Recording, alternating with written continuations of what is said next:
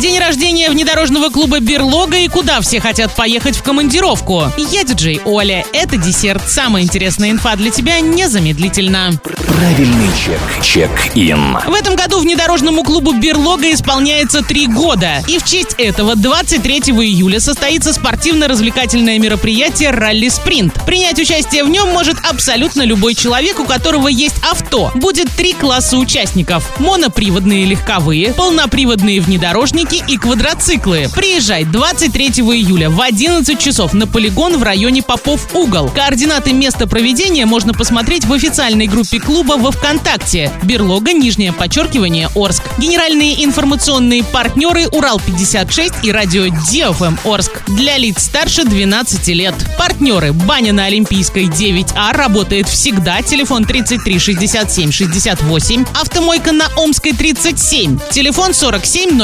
470207. База отдыха Дуняшина Заводь. Телефон 47 17 17. Ремонт и тюнинг выхлопных систем Орск Выхлоп 305 111. Travel Guide. Россияне больше всего хотят во время командировки по стране посетить Калининград, Санкт-Петербург и Владивосток. Среди причин возможность совмещать работу и отдых, культурная жизнь и желание ознакомиться с новым местом. Среди респондентов, проголосовавших за Калининград, 74% никогда не были там и поэтому хотят его посетить.